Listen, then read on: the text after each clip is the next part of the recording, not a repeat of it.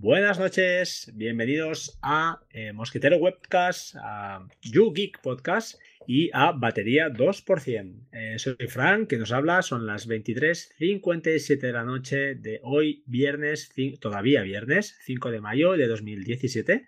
Y bueno, estamos, eh, como os he comentado, somos tres, más uno, más Alfons, que está al otro lado, y estamos, como habréis visto por el título, para hablar un poquito sobre Jekyll y sobre WordPress. Buenas noches, Ángel.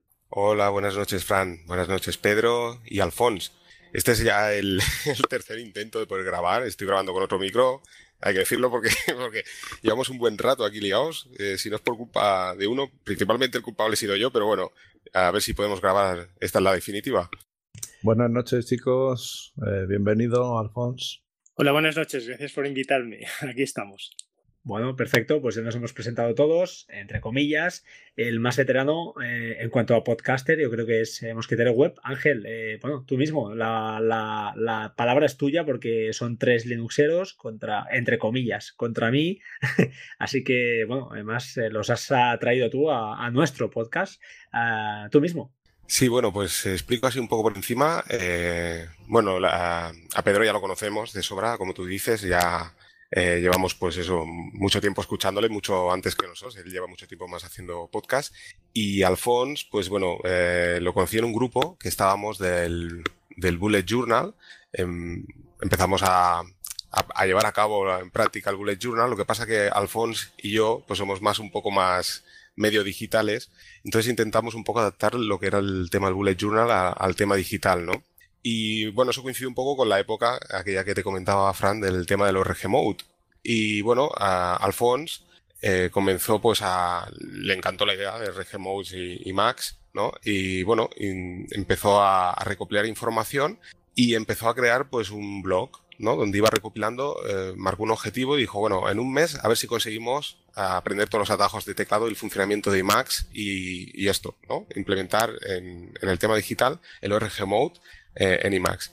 Y bueno, él me envió el enlace y me dijo, mira, estoy creando este blog y tal. Y cuando lo vi me quedé alucinado. Digo, ¿pero, esto qué es? ¿Cómo has hecho esto? ¿Es así, no, Alphonse? Y, te dije, ostras, ¿pero esto qué es, no? Y entonces Alphonse me comentó, esto es Jekyll, eh, esto es GitHub. ¿Es así, Alphonse? Sí, sí, así es. Eh, la verdad es que mm, mm, este, este, grupo, de, grupo de Bullet Journal eh, coincidimos con más gente en, otro grupo de productividad y entonces, claro, eso arranca con que para llegar a algún sitio te tienes que marcar unos objetivos, has de desarrollar unas, em, unos hábitos, etcétera. Entonces, recogiendo toda esa, toda esa dinámica que llevábamos, claro, para llegar a, algún sitio teníamos que definir el camino y poner una fecha límite. Y entonces, con, ese objetivo y con varios fracasos anteriores eh, a la hora de eh, aprender IMAX, pues mm, pues y, vamos, yo inicié esa, esa, este, este proyecto. Eh, pero claro, eh, la diferencia es que ahora sí que iba acompañado y, esta diferencia, como otras veces me ha pasado, eh, pues, pues mm, veo que es, muy potente y pues nada, ahí estuvimos. Bueno, veo... Sí, adelante, adelante Ángel. No, no, iba a decir que tienes toda la razón, Alfons, porque es verdad, me estaba, estabas hablando y me estaba recordando porque, a ver, Jekyll lo que vamos a hablar es sencillo, pero a la vez tiene su complejidad y como tú dices, gracias al apoyo, como él dice, de tanto que sí, por lo que él comenta, pues se apoyó también nosotros, igual que pues yo en él también y en todo el resto del grupo, que hubo una, estaba recordando ese momento la semana que hubiera dejado Jekyll, ¿recuerdas Alfons? Que tú me decías, no, tira para adelante y ahora estoy encantado. Sí, sí, por supuesto. A ver, eh, yo también al abordar cualquier aprendizaje hay una fase crítica eh, que es la, fase en la que te encuentras solo y empiezas a frustrarte. Y claro, si paras eh, no llegas a ningún sitio, pero si te vas comentando, vas apoyándote, vas encontrando eh, pequeños refuerzos, bueno, pues vas echando adelante. Y sí, sí, mm, yo veía que si, no, si no te animaba o te decía, no, no, mira, piensa que esto después pasa, pues bueno, ahí estuvimos, no sé. Sí, sí, hubo ese... Dime, dime, di, Frank. No, eh, decía que si os parece, pues bueno, habéis hecho una introducción así, habéis avanzado, aunque, aunque entre líneas se, desprende un poco de que, bueno, lo que hablaremos ahora, que en principio pues la, curva de aprendizaje es, eh, más o menos dura. Creo que Pedro y yo estamos eh, en igualdad, entre comillas, de condiciones en cuanto a que no, no conocemos muy bien cómo funciona. Si os parece, oye, arrancamos. O sea, la idea al final era crear, o bueno, Ángel, era traspasaste tu blog, eh, estaba en Blogspot, o creo, si no recuerdo mal, y lo traspasaste al final, el objetivo era traspasarlo a GitHub por, mediante eh, usando Jekyll, ¿es correcto? Sí, así es. Eh, como comentas, yo estaba en Blogger. A ver, yo cuando empecé a hacer el podcast fue todo un poco experimental. Lo del tema del podcast era, bueno, soy oyente de, podcast de hace muchísimos años y bueno, precisamente cuando tuvimos la trubada aquella, Fran, ¿no? Que, que, nos vimos también la primera trubada y tal, pues me propuse el hacer el podcast, ¿no? Y lo, lo propuse hacer de una forma, pues eso, gratuita, ¿no? Y de modo experimental, ¿no? A ver qué pasaba. Y, pero la verdad es que utilicé Blogger, ¿no? Como plataforma, busqué posibilidades en internet. Por una parte, el hospedar los audios en archive.org y el blog en Blogger. Pero a mí Blogger como plataforma realmente no me gusta. Eh, Blogger está genial, es una plataforma que, bueno, para una persona que no quiere complicaciones ninguna, pues puede publicar sin ningún tipo de problema, pero tanto el aspecto visual como las limitaciones que tiene, pues no me gusta, ¿no? Y yo, pues ahí estamos en el tema de la noche, ¿no? El tema de WordPress.org, ¿no? Existe también WordPress.com, ¿no? Que está muy bien, pero viene a ser un poco algo parecido a Blogger, ¿no? Pero con, la posibilidad de tener un... Es un, WordPress capado, por así decirlo, ¿no? Entonces yo para mí la, la alternativa real era WordPress.org, ¿no? Lo que pasa que fue esto, ¿no? En el momento, gracias a que el feed lo, creé un feed con, con FeedBurner, ¿no? Que es de Google también, por cierto. Y ya lo, lo, hice de esta manera con la posibilidad de que en un futuro, ya que Blogger no me gustaba, el poder cambiar el blog, ¿no? Entonces el, el tema de encontrar el, al, coincidir con Alphonse y ver el blog, ¿no? La limpieza, ¿no? la forma en la que estaba hecha, ¿no? Que era muy simplificado, era como ver un blog tipo Medium, ¿no? Que es muy básico, muy, muy limpio es que me encantó, ¿no? Y claro, le dije a Alfonso, esto es genial, ¿no? A mí es que esto me encanta, ¿no? Y, y, y claro, quería traspasar porque el blog realmente me gustaba, el blog de, de, Jekyll, pero claro, tenía mis dudas de si realmente podía exportarlo para, para, hacer un podcast, ¿no? Y ahí ha sido pues un poco el proceso de formación, ¿no? Por parte de, bueno, Alfonso, ¿no? Que, que me ha ayudado bastante, ¿no? Y luego, pues eso, intentar adaptarlo con el feed y, bueno, hacer el cambio, ¿no? A ver si era realmente posible, ¿no? Y ahora, pues, por decirlo así, eh, o sea, yo estoy satisfecho. O sea, ahora estoy con el blog que me hubiera gustado comenzar, ¿no? Y bueno, eh, pues ese es el punto. Eh, pregunta, bueno, Pedro, tú que estás aquí, supongo que te, preguntarás lo mismo que yo, que Alfons nos diga si le parece correcto qué es Jekyll o alguien que no sepa lo que es, ¿cómo lo, lo explicarías con palabras sencillas? ¿Qué es Jekyll? Bueno, Jekyll es un, gestor de contenidos, bueno, de contenido de texto. Sería un blog eh, que se genera mediante unos comandos y que introduciendo texto, al final tienes texto. Eh, la diferencia con otros blogs es que no hay una base de datos, de datos por detrás, eh, simplemente es texto, e introduces texto, pones unos comandos y sale texto. Esto es, básicamente es esto. Eh, Creo, chicos, que deberíamos explicar también un poco qué es un gestor de contenidos, ¿no? Pues tú mismo, valiente. Todo tuyo, Pedro. Vale, pues voy yo. Bueno, un gestor de contenidos es una plataforma que nos permite publicar nuestra página web de una forma sencilla y eh, sin tener que administrar páginas web. Eh, la mayoría de los gestores de contenidos lo que hacen es ponerte una interfaz en donde tú simplemente escribes y él se encarga de toda la publicación, de mostrarte todos los menús, de gestionar la base de datos y de todas las tareas necesarias para que eso quede en Internet y cualquier persona pueda, pueda entrar. En definitiva, un gestor de contenido no es nada más que la posibilidad de que tú tengas un editor de texto y cuando le das a guardar, en vez de guardar es un botón que es publicar y que sea en una web en, en Internet o en intranet. Bueno, lo has hecho perfecto, no, perfectísimo. Menos mal que lo has hecho tú, porque si lo hubiera hecho yo, esto no, acabamos. Perfecto, alto y claro y genial. Entonces, oye, si, si pregunto yo, yo creo que haré, no sé, Pedro, tu intención, yo la mía es preguntar, eh, Alfonso o Ángel, eh, una cosita, a ver, eh, ¿cómo nos enfrentamos, a esto? ¿Cuál es el primer paso? ¿no? y, y una otra, otra pregunta antes de entrar ya en cómo, sin entrar en detalles, la pregunta rápida a mí que me viene ahora a la cabeza antes de, que expliquéis un poquito los pasos que hay que seguir para, para, arrancar y sentarse y poder escribir, como ha dicho, ha dicho Pedro, es, eh, ¿hay, ¿hay código también ahí? Es decir, ¿hay código cliente? Ahí he oído Ruby, claro, Ruby es un lenguaje, ¿no? Creo que es el lenguaje tipo cliente, serán tipo JavaScript. Entonces, eh, ¿me puedes explicar realmente si hay código o es más fácil de lo que parece? A ver, eh, Jekyll es una, plataforma hecha, escrita en Ruby, eh, como otros gestores están escritos en otros lenguajes. Eh, mm, lo, que pasa es que, bueno, yo no, yo no, no realmente no, no, no, sé programar en Ruby, pero entiendo que mm, cuando estuve programando en Django, podías poner código de Python para generar ciertas cosas. Entonces supongo que, que, es, que es así. Lo que pasa es que eh, Jekyll eh, incluye varias cosas. Lo primero que, que vemos es, es, que tenemos una serie de comandos que, en realidad eh, traducen o generan recogiendo ciertas plantillas, pues cierto producto, ¿vale? Em, y, bueno, no sé, se me ha ido el santo cielo.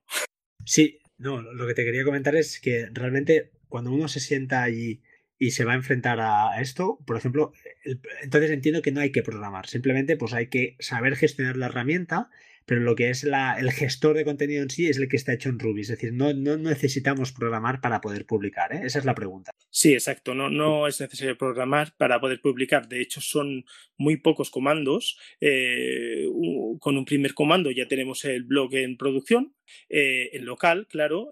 después hablaremos de cómo se puede subir esto a un, a un host. y, y, después simplemente es escribir el post. Eh, escribes el post y, ya está, y, se genera solo, vamos. Vale, vale. Em, no sé si Ángel está adentro. Ángel, ¿estás por ahí? Sí, sí, sí, sí, estoy escuchando. Vale, vale. Pues oye, Ángel, te pregunto. Eh, yo como usuario, lo primero que hago es registrarme, entiendo, entiendo, perdón, en GitHub, me creo una cuenta y el primer paso sería hacer un fork de, por ejemplo, de tu, de tu plantilla. Eh, cuéntanos un poquito si es así o explícame un poquito cómo, qué tendría que hacer. Sí, bueno, yo lo primero que quería comentar respecto a lo que estábamos hablando, pues claro, ahora hablamos así, claro, la gente dirá, ostras, ¿qué, me explica esta gente? ¿no? Esto es muy complejo, ¿no? En realidad es bastante sencillo. Lo que pasa nosotros hablamos de Jekyll, hablamos de Ruby, pero es igual que si estuviéramos hablando de PHP o de otro tipo de lenguaje, como decía Alphonse, ¿no? Eh, pero en realidad, o sea, lo que tú quieres hacer, por ejemplo, ¿no? Oye, yo quiero hacer un blog, ¿no? Como decía Alphonse, en principio es sencillo. O sea, lo que hay que tener claro es que a la hora de publicar, hay dos modos de publicar. Por una parte podemos hacerlo con Markdown, que es un lenguaje muy conocido y amigable, ¿no? Muy conocido por mucha gente, quizás por todo el mundo no, pero es muy sencillo de aprender. Y también en HTML, por ejemplo, ¿no? Podemos implementar código en HTML, cosa que por ejemplo, con blogs, como sucede con, WordPress.com, pues no es posible, ¿no? Hay códigos embebidos en HTML que no podemos incrustar dentro de un WordPress.com, por ejemplo. Entonces, esto abre más posibilidades, ¿no? Si ya sería a lo mejor quizás un usuario medio, pues un poquito más avanzado, ¿no? No sé si todo el mundo conoce un poco de HTML, no es complejo, pero bueno, es, es sencillo, entre comillas, ¿no? Entonces, eh, lo único que te, como comentaba Alfonso al principio, se basa en texto plano en Markdown, de manera que a la hora de publicar es muy sencillo. Tú no tienes que, tú no vas a ver código, no vas a ver nada, sino que simplemente tienes que hacer una, una publicación en Markdown, que ya te digo, es el equivalente a un texto plano, igual que, no sé si de ese Note es así, Frank, que también tiene Markdown. No, no vamos a entrar por ahí, pero Note es el gran fallo, no tiene, no tiene Markdown, pero bueno, es un lenguaje súper, súper... Eh, bueno, no es un lenguaje, es un código lenguaje interpretado, ¿no? Le podríamos llamar, no lo sé. Es lenguaje de marcas, eh, básicamente, es igual que el HTML, son lenguajes de marcas. Eh, entonces, como dices tú, pues oye, si nos da esta opción, perdona, te he cortado, la idea es esa, no, no, Note no, no soporta Markdown. Sí, no, yo te preguntaba por eso, porque no. Claro, eh, como hablamos a, nivel general a, muchas personas que igual nos escuchan, habrá gente que sí que sabrá lo que es Markdown, gente que no sabrá. Por cierto, en las notas del programa añadiremos la, una página que, explica ¿no? un poco cómo, cómo se escribe Markdown, que es muy sencillo. Y bueno, pues simplemente es eso, tienes que saber, pues nada, escribir. De hecho, podrías hacerlo incluso en texto plano, ¿no? Pero bueno, si quieres, pues no sé, el, el crear un, bueno, marcar en negrita, cambiar tamaños de letra, etcétera, pues claro, utilizas el Markdown y te permite hacer esto, ¿no? Que en un texto plano, ¿no? Y simplemente eso. Lo que pasa que, claro, eh, como ahora comentaremos más adelante, eh, existe una posibilidad de hospedar tu, tu blog. Tienes dos vías, ¿no? Por una parte lo podrías tener en un servidor tuyo, ¿de acuerdo? O podríamos aprovechar la posibilidad de GitHub, ¿no? Que es un poco lo que hemos hecho nosotros, ¿no? Ya que GitHub ofrece las GitHub Pages, que están basadas precisamente en Ruby y Jekyll, pues nos, nos permite, pues eso, crear un blog de forma gratuita, ¿no? Y un poco el objetivo era este, pero como ahora comentará Alfonso, pues eso, bueno, existen las dos vías, ¿no? También puedes instalarlo en un, en un servidor. Pero bueno, como comentamos, es, es eso, o sea, a nivel usuario de a pie, ¿no? Eh, no necesitas saber programación ni nada. Nosotros comentamos lo de Jekyll, lo de Ruby, pero es un poco, pues, para diferenciar de, de WordPress o otros tipos de lenguaje. A ver, chicos, uh, aclararme, Alfonso. A ver si voy cogiendo la onda. Eh, entonces, eh, tenemos GitHub, que es una plataforma para programadores, para que publiquen sus códigos. Y resulta que GitHub tiene soporte para Ruby y entonces tiene, digamos, instalado por defecto ya el gestor de contenidos Jekyll y eso es lo que vamos a aprovechar nosotros para hacer nuestro blog. ¿Es así? ¿Me equivoco? Corregirme. Bueno, a ver, yo eh, sí que me gustaría comentar cómo llegué yo a Jekyll. bueno, yo necesitaba organizar mis notas como, como, cualquier otra persona y estuve mirando, bueno, y, con todo esto eh, estuve mirando el, lenguaje Python y, tropecé con Nicola. Nicola, o Nicola, no sé, Nicola, eh, es un, un generador de contenido estático también y claro quedé sorprendido de, lo que hacía que simplemente eh, yo eh, generaba texto en Markdown. Markdown es un texto plano con una serie de, marcas que, que utilizando un, un traductor eh, puedes generar una página web de manera muy sencilla. Entonces, yo eh, estuve utilizando Nicola, después conocí Bashblog, que, que eh, lo desarrolló Carlos Fenollosa, y esto sí que es alucinante, porque es un solo archivo en Bash que te genera todo, todo, todo un blog es genial. Entonces, eh, con este, con este eh, camino minimalista que yo buscaba, eh, estuve como un par de años pues, pues haciendo mis contenidos y organizándolos con, con con tags, en fin, y yo sincronizaba por rsync. En, rsync es un, comando que lo que hace es eh, copiar donde le dices las cosas eh, que vas generando. Es decir, tú generas eh, el blog en una carpeta y lanzas el comando y enseguida lo tienes en el pendrive. Entonces yo con eso me, iba a mi trabajo y, revisaba las notas que iba haciendo. Vale, con todo eso, eh, mm, sigo aprendiendo, llegué a, GitHub, pero eh, mm, el, tema de publicar el blog es otra cosa. Eh, lo que primero hay que centrarse, lo que hay que saber es que esto es una herramienta de traducción de texto plano, de algo que puedes hacer muy sencillamente, con, con, un comando organizas como todo el contenido, ¿vale? y después ya después, después sí que entré en otra fase que eh, estuve, estuve aprendiendo a, gestionar Git. Primero Git, Git es una herramienta eh, eh, escrita por Linus Torvalds, sí, sí, el que creó el, núcleo, el kernel de Linux, para es un, lo que se llama una herramienta de eh, gestión de versiones. Eh, si, por ejemplo, creamos un, texto y después lo modificamos, eh, después volvemos a modificarlo y claro, cuando lo hemos modificado varias veces, tal vez que, querramos volver atrás y, porque hemos hecho a lo mejor algunas cosas que nos arrepentimos, ¿no?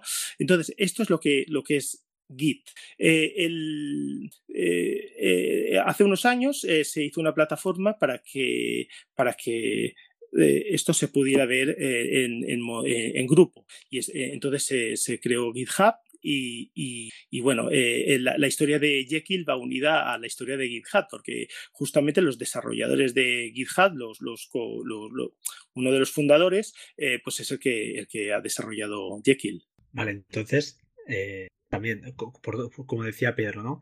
Lo que ha dicho es correcto. Entiendo que, que una vez llegamos a Jekyll, entramos, estamos en GitHub, nos hemos registrado, estamos aquí. Yo como usuario me enfrento en primer lugar a una serie de carpetas y ficheros, que veo que son, hay varios tipos de ficheros. ¿Qué hago? ¿Qué hacemos? Eh, Ángel o, Alfonso, como queráis. Bueno, hay dos vías, ¿no? Por una parte puedes crear el, el blog en local, ¿vale? En Linux, por ejemplo. Eh, bueno, yo, Alfonso, no, nada más conozco el método por Linux, ¿no? Que es el que hemos, hemos estado trabajando.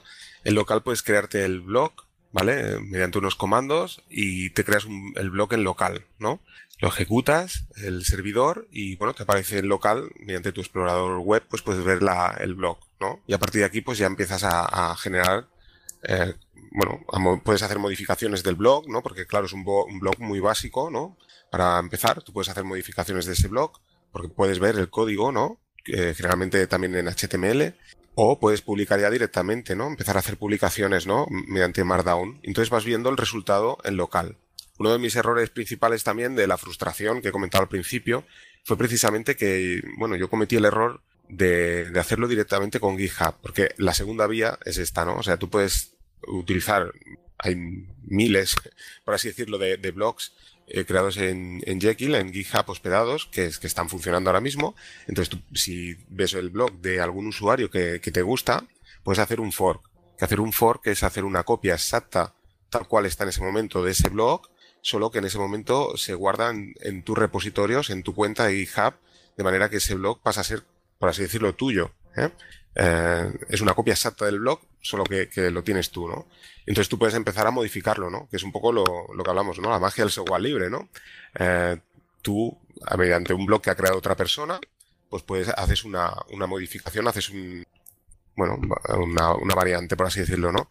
Entonces yo empecé a trabajar eh, así, de esta manera, ¿no? Mediante GitHub. Lo que pasa es que yo cometí el error de intentar modificar el blog, y aquí está el error. Lo, bueno que tiene trabajar en local, que cada cambio que vas haciendo a tiempo real estás viendo en producción lo que sucede, ¿no?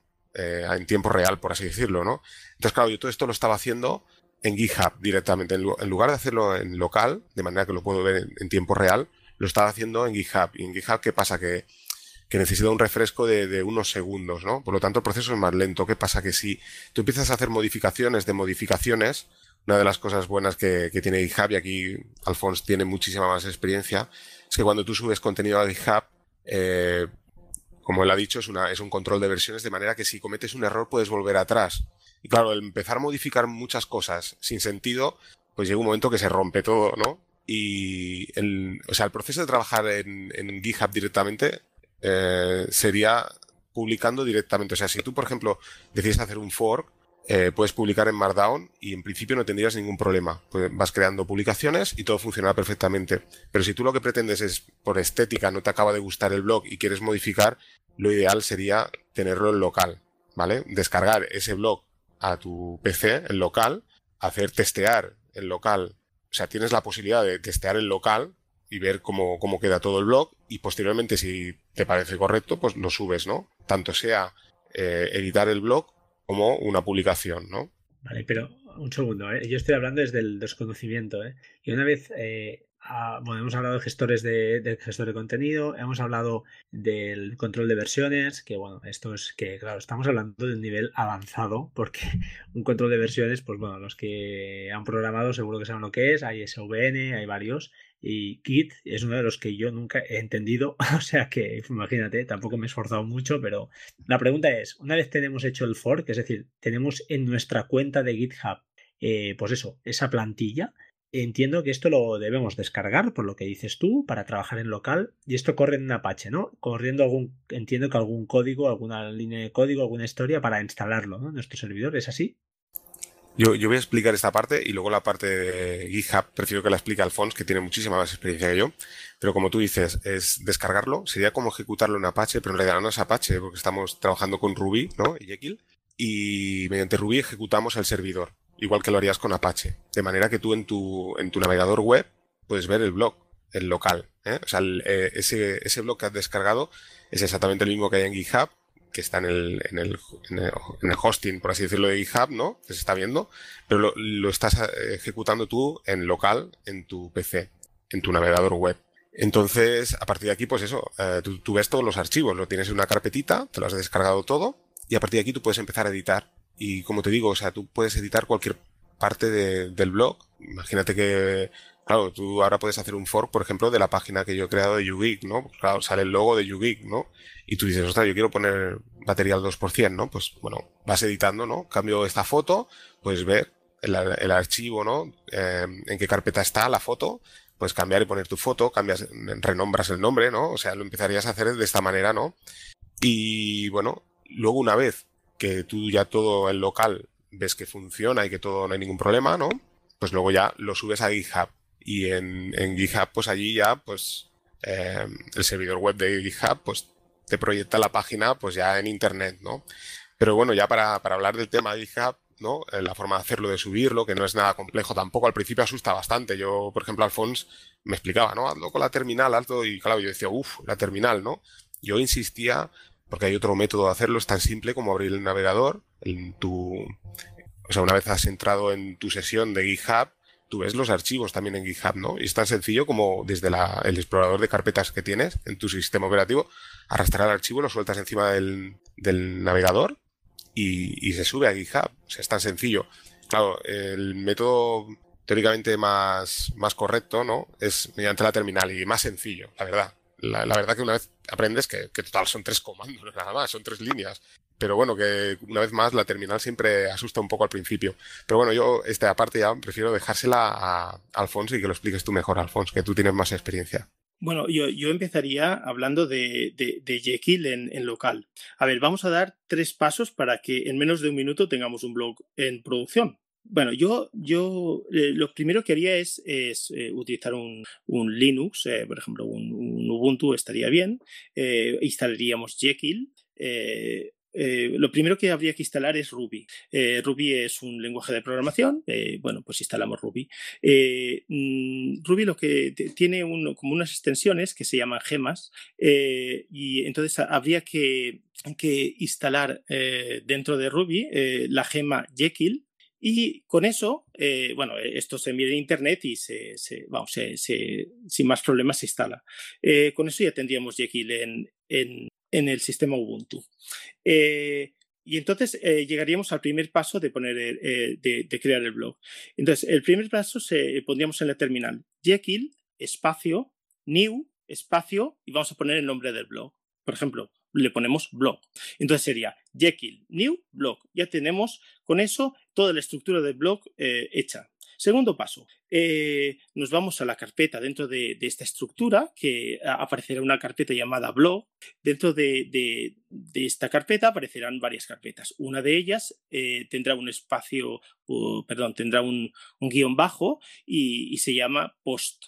Eh, que es donde es la carpeta que contiene todos los. Hay unos posts de, de ejemplo, eh, que justamente están nombrados con la fecha al revés. Esto, el sentido que tiene es que así los tienes todos ordenados. Si pones la fecha al revés, los tienes todos ordenados. Punto Markdown, es decir, la fecha al revés, punto Markdown. Solamente que coger un editor de texto plano, como cualquier editor sirve, yo utilizo BIM, pero se puede utilizar Gedit, se puede utilizar, bueno, cualquier editor de texto plano, y, ya sobre el, el post que hay, eh, nos fijamos en la estructura, hay una cabecera muy sencilla, eh, que después la comentaremos el caso, y con esto ya podemos hacer. Una vez escribimos, guardamos y eh, vamos a ver el post. Simplemente pondremos el tercer paso, sería lanzar Jekyll espacio serve, serve sin R. con eso, la terminal nos indicará que en, en la IP 127 .0.0.1, que es el localhost, eh, en el puerto 4000 eh, tendremos el blog funcionando. Y punto y final, blog funcionando. Vale, entiendo entonces que, bueno, las líneas, líneas generales, eh, que hemos comentado, nos resumiremos, pero al final trabajar en local es sencillo, es texto plano, estamos hablando de Markdown, y vale, yo hasta ahí me hago una composición de lugar. Una vez hecho esto, Ángel hablaba de subirlo a GitHub Entiendo que vía terminal por lo que has comentado tú antes, con rsync o no? ¿O es tipo FTP o cómo lo subes? Bueno, ahora, ahora eh, entraríamos ya en otro, en otro campo. Sería, ahora entraríamos ya eh, para subirlo, si lo vamos a subir a GitHub, eh, mm, tendríamos que controlar un poco el lenguaje Git. Bueno, este es un lenguaje, Git es una de las cosas más complejas que, yo he abordado. La verdad es que me costó un año para hacerme el ánimo de, aprender. Y, bueno, la verdad es que una vez que empiezas, eh, al principio es muy duro porque no aprendes nada. Eh, eh, no aprendes nada porque no ves nada, porque te hablan de ramas, te hablan de cosas que no ves, porque claro, necesitas un montón de comandos para ir viendo las cosas. Bueno, para subirlo a GitHub, lo, mejor yo creo que es hacer un repositorio en, la web. Es decir, como empezó Ángel, pero yo haría un repositorio limpio. Es decir, creamos una carpeta, bueno, en, en GitHub simplemente se hace un repositorio y eso ya, eh, ya te eh, implica que está la dirección del repositorio en Internet, se guarda en un, en una carpeta oculta que se llama .git, eh, que es donde se van a guardar todos los, todos los archivos de configuración de Git. Y entonces, si creamos el repositorio en GitHub, eh, aunque sea un repositorio vacío, tendremos toda la configuración del servidor puesta en una carpeta oculta. Una vez creado, lo que podemos hacer es clonarlo. Eh, clonarlo, eh, bueno, en GitHub eh, hay un botón que pone clonar y, se despliega y entonces copiamos el código que nos da. Es un código que creo que es git espacio clone y todo el repositorio. Se puede hacer mediante dos métodos, el método de HTTPS o bien por SSH. Bueno, pues eh, para utilizar, eh, para si, si, no tenemos eh, certificados digitales, para no complicarlo, lo que podemos hacer primero es, clonarlo mediante el método de HTTPS. Bien, simplemente se, se, copia la dirección y nos vamos a la terminal y, y la pegamos. Simplemente haciendo esto ya tenemos toda la configuración del repositorio eh, en nuestra carpeta local del ordenador.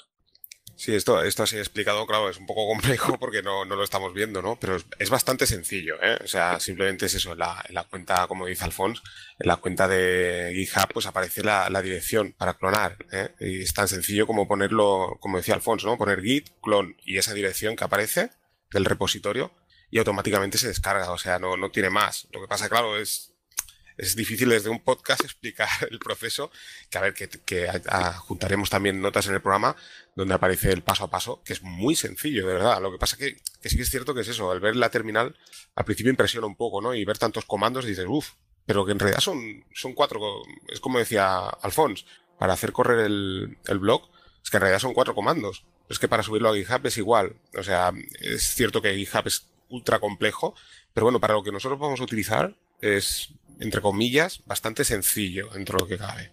Bueno, esto es un podcast, aquí no es un tutorial, o sea que lo importante es sacar unas ideas de qué es lo que se puede hacer. Yo voy haciendo mi esquema mental, os lo comunico y me vais corrigiendo. Entonces entiendo que yo me doy de alta en GitHub y puedo hacer un blog porque eh, hay un gestor de contenidos en GitHub que es Jekyll pero eh, nos estáis recomendando que en vez de trabajar directamente con el Jekyll de GitHub, que nos lo instalemos en local, que hagamos el blog en local y que una vez que tengamos algún cambio que nos interese, eh, lo subamos luego después a GitHub, ¿no? ¿Es así? Sí, sí, así es. Y además es eso, yo, yo por ejemplo ahora el, el, método que, que, utilizo, ¿no? Por recomendación de Alfonso también sobre todo, es ese, o sea, yo lo tengo en local, eh, creo un post, lo, lo pongo, ¿no? O sea, lo hago, lo veo en local, veo que todo funciona bien, que, se publica correctamente, y una vez lo tengo, abro mi terminal y lo lanzo a GitHub. Entonces se sube a GitHub, se sube únicamente ese archivo, ¿eh? eh porque GitHub, por así decirlo, es inteligente, es como si fuera un rsync, él detecta que solo ha habido un cambio, hay una instrucción también que se puede ver la, las modificaciones que ha habido, ¿no? Eh, porque tú puedes empezar a hacer modificaciones, ¿no? Y a lo mejor dices, ostras, ahora no sé cuántas modificaciones he hecho, ¿no? Pues bueno, en la terminal, Git te dice, pues mira, has modificado este, este y este archivo, ¿no? Entonces, una vez tú ves que todo funciona correctamente, lo lanzas a GitHub. Hay tres instrucciones, ¿no? Por una parte dices, quiero que estos archivos se añadan para enviar a GitHub. Después hay otra instrucción donde tú creas una nota, que es una nota importante. En principio, tú a lo mejor al principio dices, ostras, pues quizá no tenga importancia y sí que la tiene, porque si te equivocas, eh, te puedes recordar el, error que has cometido. Luego tú eso en GitHub, tú ves todas las notas que has anotado cada vez que has lanzado alguna modificación, ¿no? Entonces tú dices, pues bueno, es un post nuevo, ¿no? Y finalmente ya hay una instrucción que lo envías directamente a GitHub. Como te digo, el, tema de, añadir esa nota es interesante por eso, porque quizás tú imagínate que modificas algo de la estructura del blog y tú crees que funciona bien en local, pero no lo has acabado de verificar bien, lo lanzas a GitHub y luego ves que, una vez está en Internet ves que no funciona bien, ¿no? Pues gracias a GitHub, a las instrucciones que tienes, podrías volver hacia atrás, ¿no? Y aquí es donde entra Alfonso, ¿eh? Alfonso, que explica tú mejor que tú todo esto lo sabes mejor que yo. Vale, pues vamos allá. Ahora ya, ya partimos de que hemos clonado ya, hemos creado un repositorio que simplemente a lo mejor tiene un archivo README, que es el que se ve en GitHub. Eh, GitHub apunta a ese archivo. Eh, cuando entras en el repositorio podemos leer una serie de instrucciones que es el archivo readme.md, es un archivo eh, escrito en Markdown. Vale, todo eso ya lo hemos clonado. Entonces ahora vamos a empezar a trabajar. nos situamos en la carpeta espacio post y eh, editamos un post. Entonces, pues por ejemplo, vamos a editar un post que va a llevar el saludo buenos días. Eh, pero primero solo vamos a poner la, palabra buenos. Bien, pues vamos a poner la palabra buenos dentro del post y, vamos a, o sea, editamos, por ejemplo, en un eh, procesador de texto plano, por ejemplo, Gedit, y, y ponemos buenos, guardamos. Bien, ya hemos hecho un cambio. Ahora, ¿cómo le decimos a GitHub que hemos hecho un cambio. Pues eh, yo lo que suelo hacer es eh, decirle que revise toda la, toda la carpeta. Entonces yo le digo a Git, me sitúo dentro de la carpeta, en la raíz, no en la, en, la, en la, carpeta post, sino en la raíz. y le digo que, que, vea a ver todos los cambios que hayan, que, que, que los rastree Git. ¿no? Entonces le digo Git espacio, add dos Ds, espacio, punto. Al ponerle el punto, eh, eh, el Git lo que hace es revisar toda la carpeta, ver los cambios que ha habido y entonces los, em, eh, los tiene en cuenta. ¿Vale? Están preparados para, ya comprometernos con el cambio, que es lo que vamos a hacer el, paso siguiente. Una vez Git ya tiene rastreados los cambios, vamos a poner otra instrucción y en este caso será git commit. ¿eh? Commit quiere decir compromiso. Vamos a esto a cambiarlo realmente. Entonces ponemos git commit espacio menos m y, entonces abrimos comillas y, decimos, pues por ejemplo, que eh, hemos puesto el saludo. ¿Eh? Ponemos saludo. Bien, una vez eh, le damos al intro, estos cambios ya se han comprometido, entonces se cambian. Bien, ya tenemos en local, ya, ya hemos acabado, ya podríamos lanzar Jekyll eh, serve y ya, eh, y ya, tendría, ya veríamos el blog. Ahora lo vamos a subir. ¿Cómo lo subimos? Pues de una manera muy complicada. Simplemente ponemos git push origin master, todo eso con, espacios, y eh, lo que le estamos diciendo es que se vaya a la rama master y que lo ponga y que, y que suba los cambios. Bien, al final, conforme vayamos haciéndolo, simplemente le, le habremos dicho la primera vez git push origin master y después solamente las demás veces simplemente con que le digamos git push ya se va a subir a internet. Es decir, que subiremos desde la terminal todos los cambios con tres, tres eh, comandos. git add punto, primer comando, git commit menos m y abrimos comillas, le ponemos el mensaje, segundo comando, y finalmente para que lo suba a internet pondremos git push y punto y final. Ya tendremos el blog eh, eh, publicado. Oye, entonces, entrando ya en líneas generales, porque nos vamos, no, no, no, nos centramos tanto, porque no, ah, yo la verdad es que, que me pierdo. centrándonos un poquito en líneas generales, ¿cómo, ¿cómo le vendemos esto? Yo, eh, desde fuera, yo me estoy escuchando y, a ver, a priori, bueno, para cacharrear está bien, pero realmente tiene un uso. es decir, esto, por ejemplo, es para. está encarado a un blog eh, personal, es decir, por ejemplo, y entrando ya en comparativas, ¿eh? pero yo creo que no es, una buena comparativa. WordPress, por ejemplo, pues soporta varios perfiles de usuario, desde el que administra el site, el que tiene permiso para publicar, etcétera, etcétera. Aquí entiendo que todo esto es más virgen, es más simple y al final el objetivo final es conseguir un sitio estático que sea rápido. Entiendo que es eso, ¿no? Sí, sí, yo, a ver, el sentido que tiene eh, utilizar Jekyll y los gestores de o los blogs estáticos es eh, que cuando tú desarrollas un software necesitas eh, contarte a ti mismo, contar al equipo cómo son los pasos, cuáles son las iteraciones, es decir, los pasos, el avance que haces y las decisiones que tomas. Entonces, una manera de documentar estos pasos es hacer simplemente una documentación sencilla en texto plano. Esto es el, objetivo, yo creo que, tiene Git, no, eh, que, perdón, que tiene Jekyll, no es, eh, no, tiene otro objetivo que no es el de WordPress. Simplemente es un objetivo de documentar. Entonces, claro, WordPress tiene diferentes roles, eh, los cuales pues eh, hay un administrador, etcétera, etcétera. Este no es el objetivo. El objetivo más bien sería crear un repositorio donde varios programadores pudieran acceder a, a esa historia del proyecto y, y, poder avanzar la documentación de ese proyecto. Yo creo que si se entiende esto, se puede utilizar para otros contextos, pero el objetivo yo creo que es este. Pedro, ¿algún comentario por ahí? No, no se me ocurre ahora sin nada. Yo eh, estaba también un poco en la línea que comentas tú, ¿no? Eh, a ver, ¿qué nos aporta? Bueno, ¿qué le ha aportado a Ángel respecto de Blogger? Eh, ¿Por qué el cambio, no? Porque en Blogger tú entras, te registras, te pone ahí un editor muy chulo, escribes tu post le das a publicar y ya está ahí, ¿no? ¿Qué te aporta Jekyll? ¿Por qué has cambiado tu blog de, de, Blogger a, a Jekyll? Bueno, buena pregunta. Eh, la primera es por la flexibilidad dentro de la no flexibilidad ¿no? De, de, la página. Como te decía, Blogger es muy, es, yo diría más estático incluso. Eh, o sea, puedes modificar muy pocas cosas. ¿eh? O sea, únicamente Blogger es una plataforma que está hecha que es, es, es, lo que comentaría, ¿no? Para un usuario muy básico, o sea, simplemente publicar y listo, y que no te preocupes de nada más pero te permite muy poco configurar nada, o sea, a nivel estético, por ejemplo, del blog, ¿no? Jekyll, dentro de ser una página estática, sí que te permite personalizar mucho, bueno, diría todo, ¿no? Dentro de que es una página estática, ¿eh? Yo lo he hecho por varios motivos. Uno, por eso, ¿no? Porque no me gusta la plataforma en sí, Blogger, como está hecha. No me gusta la estética. O sea, a mí, yo veía mi blog. Mi blog era un... O sea, yo mi blog lo tenía porque lo tenía que tener. O sea, yo el objetivo era crear un podcast, no crear un blog. Lo que pasa es que, como sabes, el, el podcast va ligado a un blog, que es donde van las notas del programa, pero a mí en sí el blog no me gustaba en absoluto. O sea, yo es que no entraba al blog, nada más que para publicar, no me gustaba.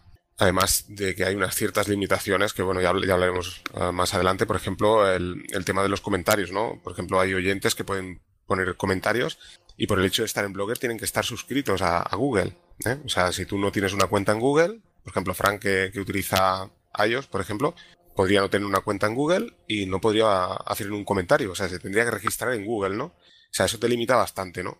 Entonces, el, el tema de pasarme a Jekyll, por una parte fue este, otra parte fue pues experimentar y conocer GitHub, ¿no? O sea, como Linuxero, como decía Alphonse, eh, me, encantaba porque era un proyecto hecho por Linux Torvalds, un proyecto que, que usan muchos programadores y aunque yo no estaba haciendo ningún programa, sí que me gustaba un poco conocer el funcionamiento de GitHub, ¿no? Ya entra un poco otro tema, ¿no? Y después me encantó, sobre todo, me llamó mucho la atención la estética, que es una estética muy simple, como decía Alfonso, es, es, texto únicamente, ¿no? Que es un poco lo que nosotros buscamos, ¿no? Era el texto plano. Y es una, una presentación muy tipo medium, ¿eh? Muy básica, o sea, un texto mmm, que sí que tiene, puede tener su cursiva, su negrita y demás, una imagen o varias imágenes, enlaces y listo. O sea, va directamente al grano, ¿no? Además es súper rápido y eso me encantaba, ¿no? Y eso fue lo que me hizo decidirme, ¿no? O sea, fueron estas tres, estas tres cosas, ¿no? Claro, yo lo que quería era implementarlo principalmente para el podcast, porque como he dicho, el, el, el, el blog era un complemento del podcast. O sea, es obligado, ¿no? Lo tenía que tener. Y bueno, eh, vi que Jekyll dentro de su estática es bastante flexible porque, se, o sea, por ejemplo, yo en, el blog que he creado en, en, GitHub con Jekyll, pues tengo, me genera automáticamente un, un feed, ¿de acuerdo? El feed del podcast, o sea que es genial, ¿ves? Dentro de, de que es una cosa muy estática, sí que te permite hacer esto, como mediante otras plataformas añadir comentarios más abierto que, que no necesariamente te unen a una plataforma como es Google, por ejemplo, en este caso. Y bueno, pues todo esto fue lo que, que me hizo cambiar. Sobre todo fue el tema de la estética, la rapidez, me encantó la simplicidad del blog, el poder personalizarlo. Y luego también sí que es cierto que entró un poco pues el tema de conocer cómo funcionaba GitHub, ¿no? Era una cosa que me interesaba. A ver, Alfonso, tengo una preguntilla. Entonces, para poder usar esto de Jekyll, imagino yo que la que en la curva de aprendizaje tenemos que, para publicar, aprender Markdown, un lenguaje de marcado que es interpretado y genera la página HTML y además necesitamos también conocer eh, los comandos hit para poder subir lo que tenemos en local a, a internet, ¿no? A la plataforma de GitHub.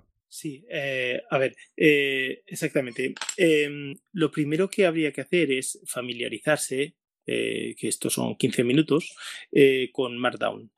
Markdown hay muchos editores que realmente, realmente es muy fácil, muy sencillo entender la lógica, después pues ya poco a poco vas, vas interiorizando los comandos. Lo primero eso. Lo segundo que haría yo sería eh, instalar Jekyll en una máquina Linux, eh, pero puedes instalarlo en, un Mac. Eh, perfectamente funciona porque si bien Python viene por defecto en tanto Linux como en Mac, en, Windows hace tanto tiempo que lo abandoné, pues no, no lo sé. Y lo segundo, instalar Jekyll. Eh, una vez eh, tenemos esto, ya pues ya podríamos generar, eh, generar generarlo todo. Lo que sí quería decir es que las ventajas que tiene Jekyll respecto a otros a otras cosas es que tenemos en todo momento dos copias de lo mismo, dos copias en texto plano que se pueden recuperar y pasarlas a cualquier sitio eh, con el, lenguaje eh, Markdown. Tenemos una copia exacta en el servidor y una copia exacta en nuestro, eh, en nuestro ordenador local. después también la filosofía es una filosofía hacker. el Jekyll es el blog hacker por excelencia porque es súper flexible, puedes programarlo por dentro, después si, queréis, hablamos de las plantillas Liquid que tiene, que no solo son, eh, se utilizan en, eh, en, Jekyll, sino que también se utilizan en otros lenguajes como Python, etc. Y, pero sobre todo es la flexibilidad, la, la oportunidad que tienes de organizar el blog como tú quieras. No hay unas, unas plantillas. En WordPress, por ejemplo, se puede hacer un, tema y se pueden organizar también de, una manera bastante flexible. Pero esto es que, es que, es que lo creas tú con, el código. Es decir, si aprendes, eh, puedes filtrar, puedes, puedes, puedes incluso eh, incorporar un buscador, pero esto es algo que lo coges de fuera. ¿eh? esta es la, verdadera el verdadero secreto de, que te engancha Jekyll es porque te, es como hacer la comida, la haces a tu gusto. Esto es. Si yo os estoy escuchando y, y todo depende del objetivo ¿no? que te marques, si es por cacharrear, si es por, pues bueno, lo que, lo que comentabais vosotros. Pero yo personalmente, eh, que en mi caso, eh, hablo de mi caso, la finalidad al final del era pues explicar un poquito lo que, lo que venía reflejado en los podcasts. Y para mí WordPress, eh, ostras, es una herramienta, eh, bueno, por algo será, ¿no? Que hay un 25% de las páginas del mundo están hechas en WordPress, pues porque es fácil, eh, se basa en plugins, con lo cual es muy, muy, muy fácil aprender a, usarlo. Luego, ya como todo en la vida, a medida que te vas profesionalizando, y no es mi caso, pero sí que escucho algunos podcasts de, de WordPress y realmente pues hay gente que domina muchísimo y tiene sus pros y sus contras, claro, tiene pues que tiene una base de datos detrás, es más pesado, estoy de acuerdo, aunque hoy en día con los servidores y las máquinas que hay, yo no lo veo el tiempo de carga de una página, no lo veo eh, una cosa que sea vital, eh, siempre y cuando las diferencias sean de medio segundo, un segundo, dos segundos, da igual, es que no es tiempo. Y, lo veo una opción a nivel de usuario, si yo tuviera que recomendarlo personalmente, eh, y permitid que, que discrepe, eh, yo lanzaría directamente WordPress, aunque sea quizá una herramienta donde haya más ataques o persiga más vulnerabilidades, porque, pues porque hay mucha gente que lo usa, pero ostras, es que la curva de aprendizaje de Jekyll es, es dura, hay que reconocerlo, que sean tres comandos para subirlo, eh, hablo de conceptos, no hablo ya de comandos, hablo de conceptos y de, de línea general de cómo funciona yo lo veo realmente una aventura dura. Y tú, Ángel, creo que lo has, lo has sufrido en tus carnes. O sea que no es, un, no es una aventura, puede ser divertida, como no, seguro que sí, que, vas aprendiendo y vas consiguiendo pequeños objetivos, ¿no? Pero, ostras, eh, yo ahora estoy viendo, ¿no? Y, y, de, de, primeras echa para atrás. ¿Estás de acuerdo, Ángel? Sí, bueno, yo lo que quería, bueno, matizar también lo que decía Alfonso, ¿no? Y un poco tú, ¿no? Porque volviendo a, hacer un, resumen de todo. Porque claro, visto como lo estamos explicando, sí que parece un poco complejo, ¿eh? que no deja de serlo, pero tampoco es tan complejo, ¿de acuerdo? Eh, por una parte, como resumiendo, es eso, es instalar Jekyll y Ruby en tu PC, eh, únicamente pues hacer un for, que quiere decir hacer una copia, descargártela en local o generarla tú en tu máquina y lanzarlo al servidor. Nada más, o sea, es eso. O sea, serían estos pasos, ¿no? Y como decía Alphonse, la diferencia está principalmente es, yo por ejemplo, la diferencia es que yo ahora veo mi página es que, como decía Alphonse, es como o sea, la comparación que estaba haciendo con el cocinar. Yo es que disfruto viendo mi página. Yo, por ejemplo, veía Blogger y es una cosa que no había hecho yo, ¿no? Y primero está la magia del software libre, que es el coger un blog que, que ya está, ¿no? Y el poderlo tú modificar y ver todo el código, verlo todo. Es que lo ves todo como está hecho, ¿no? y además con un lenguaje bastante sencillo. ¿eh? O sea, es un poco sentirte como programador, como decía Alphonse, y empezar a modificar cosas y ver los cambios, ¿no? En local, que es lo que te digo, ¿no? O sea, la frustración mía, por ejemplo, fue cometer el error de hacerlo en remoto, ¿no? Todas las modificaciones, pero en local es sencillo, porque tú puedes modificar, sabes lo que están modificando. Si tú borras un archivo y ves que no va, pues lo vuelves a poner, ¿no? El archivo, ¿no? Y como decía Alfonso, es eso, ¿no? O sea, el, punto positivo que tiene Jekyll es que realmente disfrutas ah, haciendo, pero eso es, está enfocado un poco para, como decía Alfonso, para gente geek, ¿eh? gente que, que, le gusta esto. Evidentemente una persona de un nivel súper básico, cero, pues no le vas a recomendar Jekyll. ¿eh? O sea, te irías un WordPress, pero es que ya no me iría ni un WordPress.org, porque no, no olvidemos que WordPress.org tampoco es nada sencillo, ¿eh? cuidado. O sea, podemos hacer la comparación entre Jekyll y, WordPress.org, pero o sea, WordPress.org necesita un mantenimiento y no cualquiera está capacitado para, hospedar un... O sea, tener que instalarte eh, quizás en Synology, quizás un poco más sencillo, pero necesitas un mantenimiento también. O sea, no es aquello de he montado el blog y ahí está, ¿no? No, no. Tienes que actualizar, tienes que, instalar una serie de plugins y tienes que actualizarlos. Quiere decir que, eh, WordPress.org, uno de los problemas que tiene también es que se te puede romper en cualquier momento. O sea, tienes que estar muy encima, ¿no?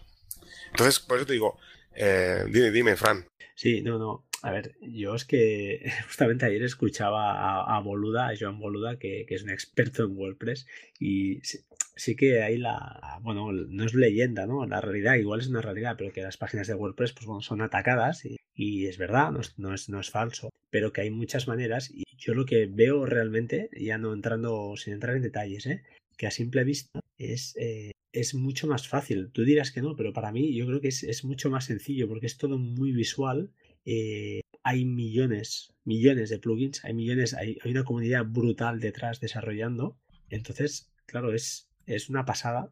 Eh, sí, ¿me escucháis? ¿Me escucháis? Disculpate. Sí, sí, sí, sí, te escucho. Vale, disculpad, es que me ha bloqueado el, Mac. entonces, yo lo veo una herramienta ostras, que claro, depende de lo que busques, ¿eh? ya, ya, estamos en, no vamos a entrar en si estás, vas a montar una tienda online, ya lo tenemos muy claro que iremos a un WordPress. Pero a nivel particular, a nivel de un blog típico, eh, entiendo el encanto que tiene Jekyll, lo veo, ¿eh? lo, os entiendo, pero... Y es interesante, ¿eh? a mí me interesa, me interesa, estás hablando de lo que decías tú, ¿no? A un, a un geek, pues sí que le, le empuja, ¿no? Le tira por probar, pero ostras, es que yo de verdad os estoy escuchando y tengo ganas de probarlo por un lado, pero por el otro pienso, ostras, es que es que voy a sufrir. y al final el objetivo que es tener allí, si una página muy rápida, con texto plano o con Markdown, eh, que pueda hacerla a mi gusto. Pero ostras, es que WordPress lo puedes hacer a tu gusto también. ¿eh? Realmente hay millones de temas que además si quieres puedes modificar, pero es código puro y duro, lo puedes ver también. Al final es, son hojas, hojas de estilo lo que hay detrás y, plugins tienes a patadas, pero a patadas son lo que se te ocurra, lo buscas, hay un buscador además, eso sí, hay un mantenimiento, sí, vamos a ver, yo lo tengo en Minas y claro, al final lo puedes complicar todo lo que tú quieras, ¿no? Creas, cuando instalas el, certificado SSL, pues la cosa también se complica y cuando coges un dominio eh, también, porque tienes que apuntarlo ahí y cuando quieres no sé qué, y utilizar permalinks y utilizar no sé qué, todo, todo se puede complicar, ¿no? Pero yo lo que, bueno, sin entrar en comparativas, es muy válido lo que habéis explicado y, y la verdad es que me gusta, me atrae, pero si yo tuviera que que, recomendar, aunque es encantador, ¿no? Porque tienes encanto, ¿no? decías tú, que te sientes pues desarrollador. yo creo que WordPress es, ostras, es que es muy válido también. Es una herramienta muy poderosa y muy válida también. Entonces, no, no, no sé, no, no es por comparar, porque creo que es lo que decís vosotros, no se pueden comparar. Son dos cosas que yo creo que es un error mío y tuyo, Ángel, de querer. La opción no era comparar, sino era explicar un poquito cómo hemos llegado cada uno a dos soluciones diferentes eh, al mismo objetivo, lo que siempre dices tú un poquito. ¿eh? Ya hemos llegado a dos al mismo sitio, creando eh, unas páginas donde alojamos nuestros comentarios de nuestros podcasts, pero de dos caminos totalmente contrarios o diferentes, totalmente distintos. No sé si estás de acuerdo. Sí, sí, exacto. El tema es ese. Lo que planteamos es que existe una alternativa, porque de hecho Alfonso lo ha comentado muy bien antes. O sea, el, o sea esta plataforma no está destinada a publicar un blog tipo WordPress. ¿eh? Lo que pasa es que estamos dando una alternativa que es posible. O sea, si tú realmente quieres hospedar, por ejemplo, un blog, ¿eh? ya te digo, lo más sencillo es hacerlo en Blogger o en WordPress.com, ¿no? Esas plataformas están destinadas para crear tu blog. Esto no, es, es lo que explica Alfonso, ¿no? Es un tema hacker, es un tema, pues, de explicar el desarrollo de, de una aplicación y tal. Lo que pasa es que nosotros lo estamos adaptando a, por ejemplo, a crear un blog, ¿no? Y es una posibilidad es el crear un blog, o sea, es el, ese punto intermedio, ¿no? Tú a lo mejor puedes decir, bueno, pues yo utilizo un WordPress.com, ¿no? O como yo tenía en Blogger y ya está, ¿no? Y me olvido de todo. No quiero, no quiero complicarme la vida, simplemente quiero publicar, ¿no? Pero existe la posibilidad, ese paso intermedio, por una parte es seguro, mucho más seguro que WordPress, sí, no, no hemos hablado de ello, pero bueno, es mucho más seguro. Y por otra parte es eso, ¿no? Poder tener la flexibilidad de personalizar al, al 100% hasta límites insospechados, porque piensa que hay mucha gente, hay muchas páginas de, de Jekyll, hay mucha gente que está creando su página a su manera. Yo, por ejemplo, nosotros en el blog, el buscador, como explicaba Alfons, un, compañero, eh, Samuel, tenía, había incorporado el buscador, ¿no? Y claro, es la magia de la flexibilidad, el software libre, todo, ¿no? O sea, yo lo, él lo tiene en GitHub, yo veo cómo lo ha hecho. De todas maneras, yo le pregunto, ostras, que ha puesto un buscador, sí, mira, es esto, tienes que copiar esto, esto, esto. Lo integro en mi web y ya tengo su buscador. Pero es que, por ejemplo, tú puedes añadir etiquetas, ¿no? Como en cualquier otro blog. Bueno, pues yo, eh, él solo había puesto el buscador, yo he cogido etiquetas y lo he personalizado a mi manera. Luego él la ha visto y dice, ostras, pues me gusta tu idea, ¿no? Y es un poco el, el, jugar. Por eso digo, es un, es un, una parte es la posibilidad de decir, oye, puedes crearte un blog de esta manera, pero está más enfocado, pues eso, a gente geek, gente como nosotros que le gusta trastear, ¿no? Y luego lo que decía Alfonso, es que no, hay comparación, te lo puedo asegurar. O sea, yo he hecho WordPress, o sea, con lo que realmente, por así decirlo, ¿no? Tú me dices, Ángel, ¿tú cómo te has sentido realizado haciendo un blog?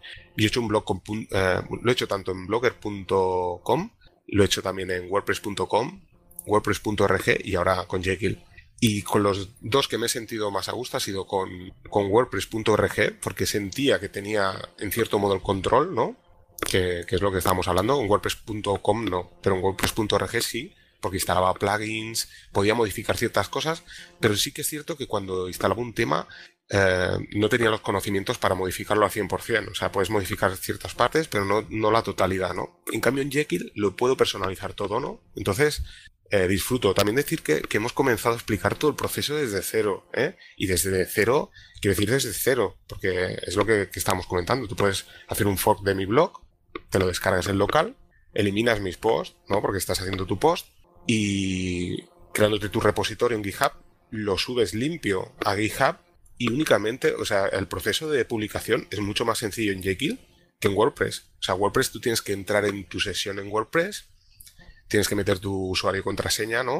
Si lo haces remotamente. O en local tienes que abrir el navegador y hacerlo. Eh, evidentemente WordPress no es tan fluido, ¿no? Como, como comentábamos. Tienes que abrir la sección de, de, entrada, empezar a desarrollar el, el, post. En cambio, en Jekyll es sencillísimo. O sea, yo es que en Jekyll, como decía Alphonse, o sea, podría estar, no sé, en mi trabajo coger un, el, notepad de Windows, a escribir en, Markdown, guardarlo ese archivo en, en .md, que es un TXT en realidad, lo meto dentro de la carpeta y lo envío a, GitHub y ya está publicado. Es que es mucho más simple. Yo lo comentaba con Alphonse. O sea, yo me veo mucho más productivo una vez tienes montado el, blog, ¿eh? Lo que pasa es que estamos explicando todo el proceso desde cero, una vez lo tienes montado, la publicación es sencilla, porque evidentemente tú no vas a estar editando todo el día el blog. O sea, todo el blog llega un momento que ya lo has acabado, lo has hecho a tu gusto, y ya te digo, la publicación es sencilla. Yo eh, también estamos comentando el tema de Markdown. Markdown es sencillo. Hay una aplicación, por cierto, de que se llama Utext, que es de, de Atareado, que la hemos estado probando esta semana, que es genial, es alucinante. De manera que la aplicación es muy sencilla, o sea, te divide la pantalla en dos, tienes la parte izquierda que tú escribes en Markdown y en la parte derecha estás viendo previsualizado lo que estás haciendo, ¿no? En el resultado final, ¿no?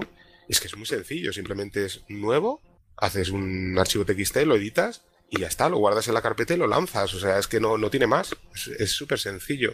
Eh, Pedro, y, bueno, eh, ¿qué te parece? ¿Lo vas a probar?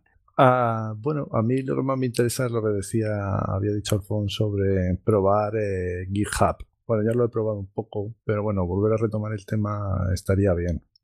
Yo lo que quería preguntarle también un poco a Alfonso, que ahora nos matizará o expondrá su opinión sobre todo esto que habéis estado hablando, pero sí que me gustaría que me dijera Alfonso las posibilidades de, de Jekyll, ¿no? En cuanto que ya nos ha comentado algo por ahí de plantillas, plugins, añadidos, no sé, todas esas otras cosillas que tiene aparte de publicar en, texto, ¿no? Y de poder programar las cosas, ¿no? ¿Qué, qué otras cosas tiene Jekyll que, que están bien. Bueno, yo, yo creo que, como, estáis diciendo, eh, yo, yo, creo que estamos centrando bastante bien el tema. Jekyll es un, un blog de, de nicho. Eh, eh, te tienes que estar predispuesto para pasar todas las dificultades que tienes que, que, pasar hasta llegar. Ahora, una vez llegas, una vez llegas, la cosa se simplifica muchísimo y, y, y tienes un ritmo fluido de, de, de un workflow fluido. Vale, eh, lo que tiene Jekyll por dentro, cosas tan interesantes como, lo primero es que escribes con Markdown. Vale, esto está muy bien, pero también tiene, tiene sus limitaciones, porque el simplificar las cosas eh, tiene la contrapartida de que, por ejemplo, las imágenes eh, no las puedes dimensionar. si las imágenes las tienes que guardar en, en ciertas dimensiones para que la cosa mm, funcione como, o sea, Markdown te muestra la imagen como, como es en realidad, no te la dimensiona. Entonces, para hacer eso, tienes que utilizar el lenguaje HTML y, hacerlo a mano. Bien. Eh, pero esto, es, esto es la, limitación de hacer las cosas sencillas. Eh, lo que tiene Jekyll por dentro también es un, lenguaje de simplificación de CSS, eh, lenguaje de estilos, utiliza un, un lenguaje llamado SAS.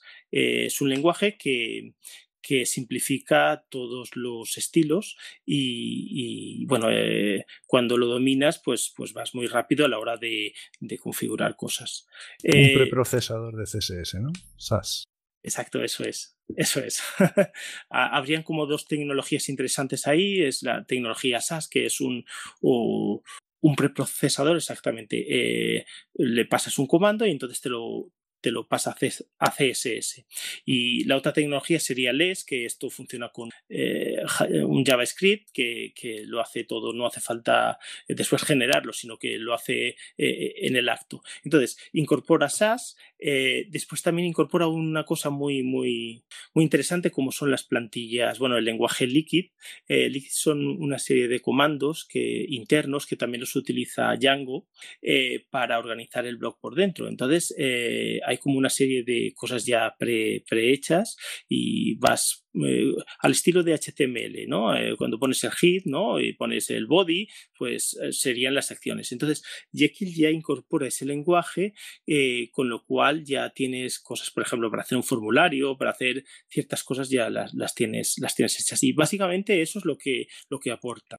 ¿Y no tiene plugins o añadidos? Sí, el tema es que yo, el tema de los plugins sé que, que los hay, pero yo no, no, ah, eh, lo que yo buscaba era más bien el minimalismo de hacer las cosas sencillas, hacer las cosas que fluyan y, y, es lo que, lo que muchas veces ha recogido Ángel, ¿no? Es decir, yo tengo mis notas, eh, mis notas le pueden venir bien a alguien, eh, entonces yo en vez de guardármelas en mi, en mi, en mi ordenador, las publico, porque a lo mejor con un comentario sobre esas notas yo también aprendo. Entonces esto, eh, el tema de los plugins sé que, se, que hay, eh, ya es un tema más complejo, eh, pero bueno, simplemente es ponerse y tener ganas de aprenderlo. No, bueno, yo como habéis hablado de lo del buscador y eso, creía que era una especie de plugin, pero debo estar equivocado. Sí, yo creo que el buscador, claro, yo es que no lo he implementado. Samuel era que podía hablar más bien de, esto. Eh, mm, simplemente son trozos de código que, que están, están en, en, GitHub y los puedes ver, pero que, que se ven sencillos. Es decir, tú ves eh, como cuando abres una, un HTML, ves la estructura y entonces ves eh, que cuando, cuando hay algún algún JavaScript o alguna cosa que te interesa, bueno, acabas, acabas cogiendo ese trozo de código.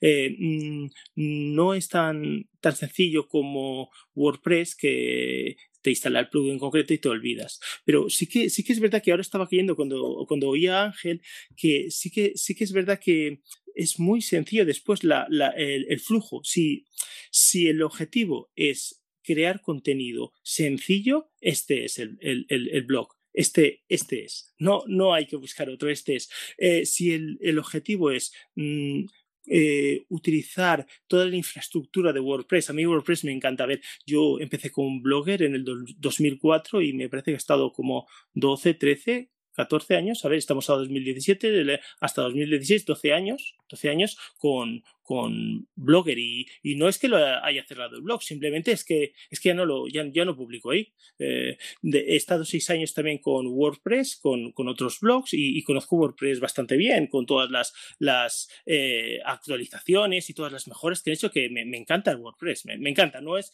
Pero, pero, pero mi flujo de trabajo es, es, es Jekyll, Jekyll porque es, la experiencia es, abres la terminal, vas a los posts, escribes y publicas. Es decir, es, sencillísimo, es como abrir un, procesador de texto plano. Yo, yo la verdad es que, claro, sí, sí, lo pintáis. Eh, realmente, una vez tienes la estructura montada, eh, es fácil.